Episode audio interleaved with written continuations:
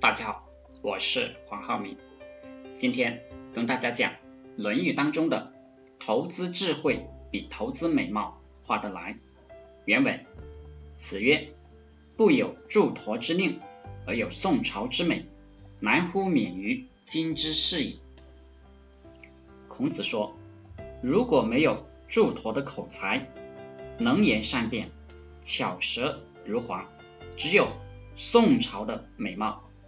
这个宋朝是个极度美貌的男子，在当今这个时代也难以免祸呀。祝陀这个人有智慧，能言善辩，会说话，这种人是最厉害的。很多人讥讽别人说只是会说话罢了，他们不理解，一个会说话的人其实是极度聪明的，智慧。是永恒的，一般随着年纪的增加，还会更智慧，口才会更好。而美貌这种东西是有主客观感受的，也随着人们的喜欢会有所变化。比如我们上午的年代，喜欢看武打片，喜欢看武侠片，那个时候的明星就跟现在喜欢小鲜肉的时代，这些明星。它有本质的差别，因为人们对美貌的欣赏也变了。吸引人、讨好人、征服人，可以用智慧，也可以用美貌。